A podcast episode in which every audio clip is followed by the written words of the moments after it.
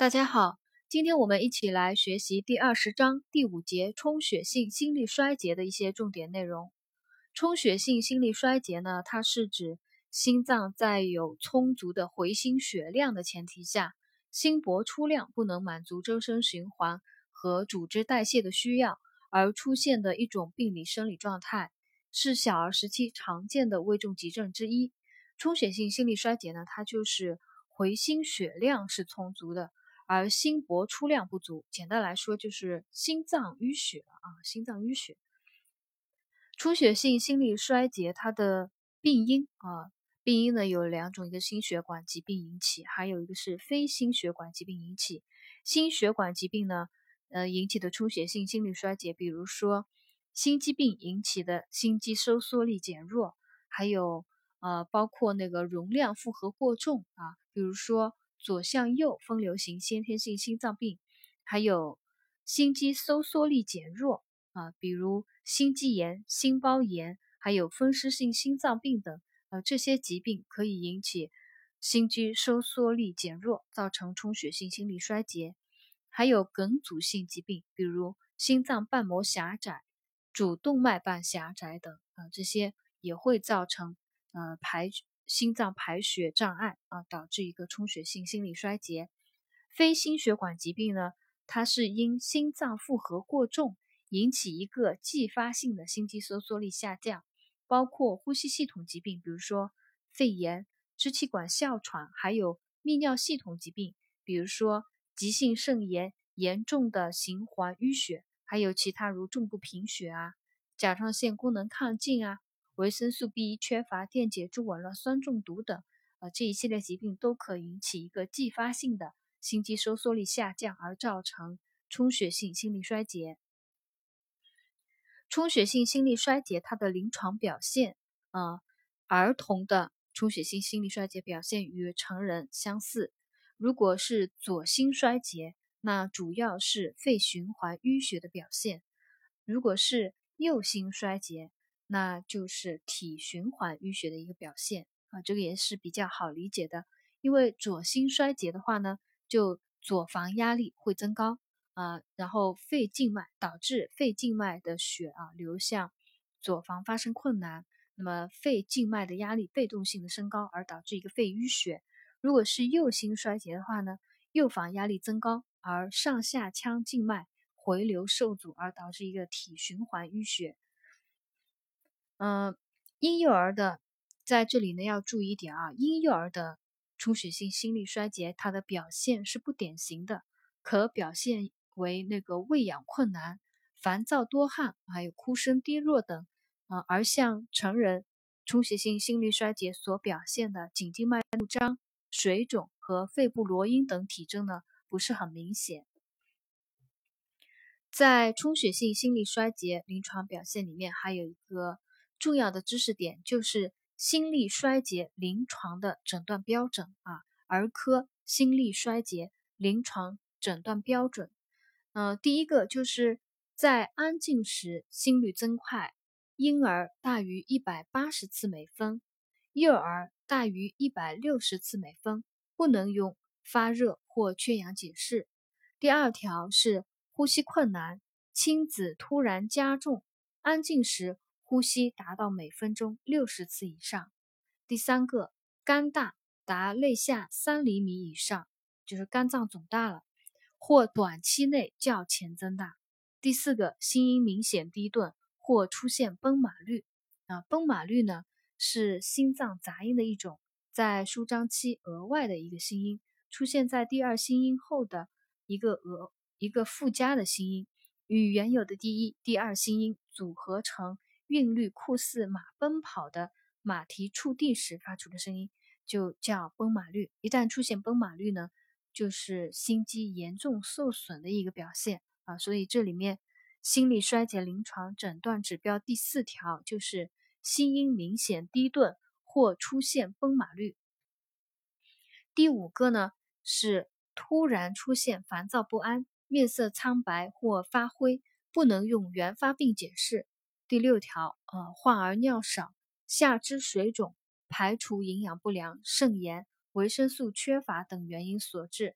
上述一到四条啊为主要的临床诊断依据，另外还可根据嗯其他一些表现和一二项辅助检查来综合分析。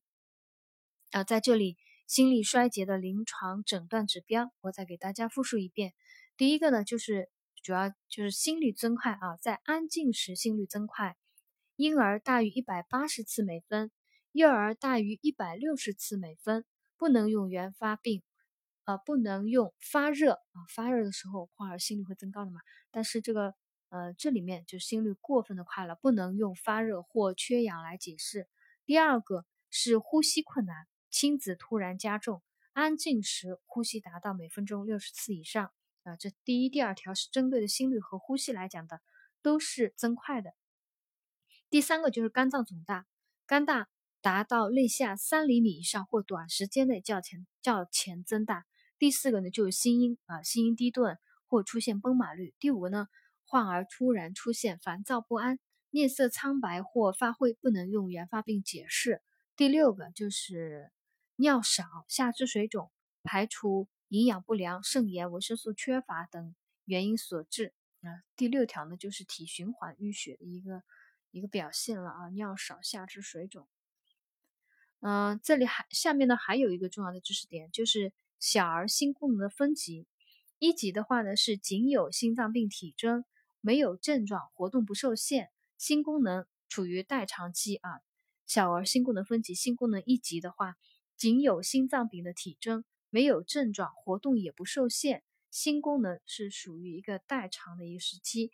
二级心功能二级是活动量大的时候出现症状。活动轻度受限啊，活动量大的时候出现症状，活动轻度受限。心功能三级呢是活动稍多就就出现症状，活动明显受限。心功能四级呢就是在安静休息休息时也有症状啊，这个同那个成人的心功能分级差不多。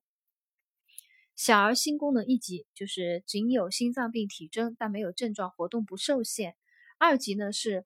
活动量大时啊出现症状，活动轻度受限。三级呢就是活动明显受限，活动稍多就出现症状。呃，心功能四级呢就是在安静休息时啊患儿也出现那个症状。充血性心力衰竭的治疗啊就是给吸氧，还有镇静啊，主要采取一个综合治疗，就是强心利尿扩血管啊，强心利尿扩血管，还有吸氧。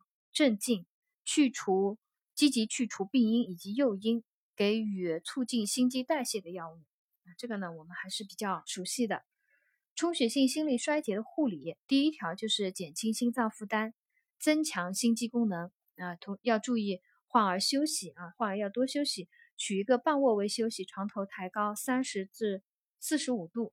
左心衰竭的患儿呢，给予半卧位或者是坐位，双腿。双腿下垂，减少回心血量。第二个就是减轻心脏负荷，尽量避免患儿哭闹啊、用力排便等，减少不必要的刺激。协助患儿翻身啊，将患儿喜欢的物品啊、玩具放在伸手可取的位置。必要时呢，遵医嘱给予镇静药物。输液时呢，要控制速度啊，输液速度要慢，一般每小时小于五毫升每千克。另外要注意观察患儿的生命体征以及精神状态、肢体温度以及尿量等，并做好记录。遵医嘱呢，应用强心扩血管药物，还有利尿药物。观察患儿用药以后的反应啊，观察患儿用药以后的心率啊，心率还有呃血压、尿量啊，及时做好用药效果的评估。这是第一条护理措施，减轻心脏负担，增强心肌功能。第二条呢，就是提高患儿的活动耐力。加强患儿的日常生活护理啊，给予呃营养支持，少量多餐。遵医嘱呢，必要时给予静脉营养啊，同时要注意控制那个输液的速度啊，还有给予吸氧。呃，氧急性肺水肿就左心衰，急性肺水肿的患儿吸氧时呢，要用酒精湿化，以降低肺泡内泡沫表面张力，呃，改善通气功能。另外，制定合适的活动计划啊，得。给患儿呢，就是多休息啊。随着心功能的逐步恢复，再增加活动量。第三条护理措施就是控制钠水的入量，给予低盐饮食。如果是重症患儿的话呢，要给无盐饮食啊，控制钠水的摄入。充血性心力衰竭，呃，控制钠水的摄入。静脉补液时呢，滴速不可过快啊，一般每小时小于五毫升每千克。第四个就是要预防强心苷中毒啊，运用强心药物时要预防强心苷药物中毒。嗯，要做的要注意的就是。第一条，给药之前，如果是静脉注射给药的话呢，配药时必须用一毫升的注射器准确的抽吸药液，以百分之十的葡萄糖液进行稀释。每次注射前需要先测患儿的脉搏，必要时要测心率，测满一分钟。如果发现脉率缓慢，年长儿小于七十次每分，婴幼儿小于九十次每分。或者是脉率不齐的话呢，要及时和医生联系，决定是否继续用药。还有，如果心电监护记录显示 PR 间期较前延长百分之五十，或出现室前呃室性期前收缩，就立即停止用药啊。PR 间期延长了呢，它可能就是会发生一个传导阻滞。还有出现室性期前收缩的话呢，也要立即停止用药。第二条，在给药时的一个注意事项：静脉注射时速度要慢，不少于五分钟，密切观察患儿的脉搏变化。还有，给强心苷药物时，不能与其他的药液混合注射。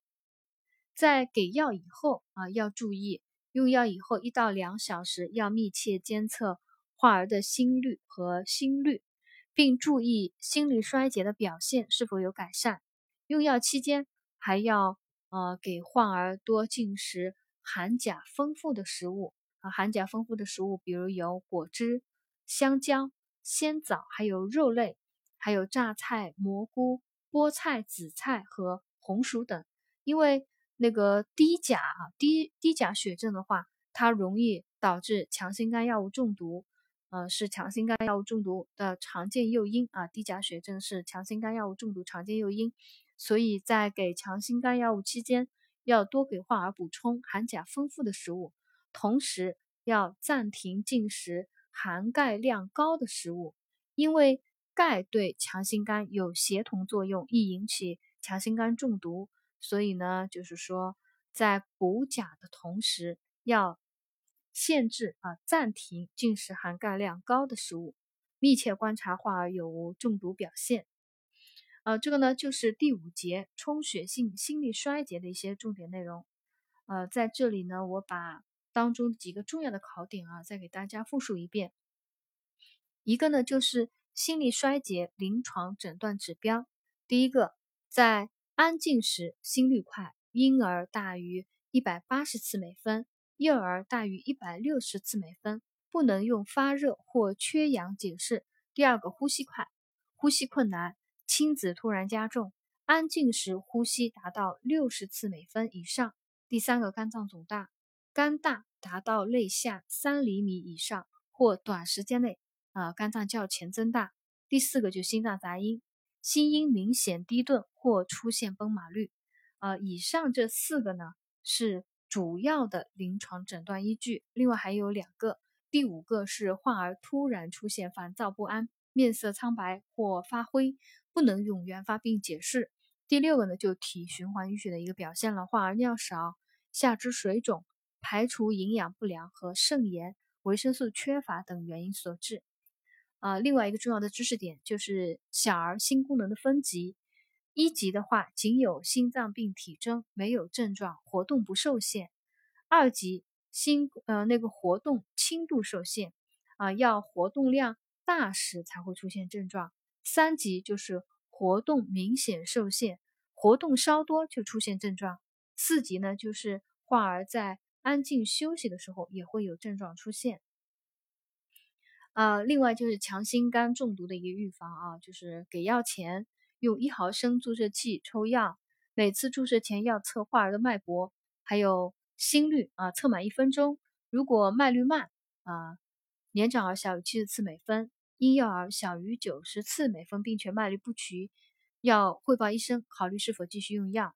如果心电图监测显示 PR 间期延长较用药前呢延长了百分之五十，或者出现室性期前收缩，那要立即停止用药。第二个，在给药时要注意，就是速度要慢，不少于五分钟，同时要注意观察患儿的脉率脉率变化，不与其他药液混合注射。给药以后要注意，用药以后一到两小时密切监测患儿的心率和心率，一个是呃快慢的心率，一个是节就节律啊，是否节律规则。那同时要注意观察心力衰竭的表现有无改善。用药期间要补充含钾丰富的食物，呃，要暂停。含钙量高的食物，因为含因为钙会就是引起一个强心苷中毒反应，而低钾的话呢是强心肝中毒反应的诱因啊，所以这两点要注意。呃，这个呢就是第五节充血性心力衰竭的一些重点内容，我们今天就总结学习到这里。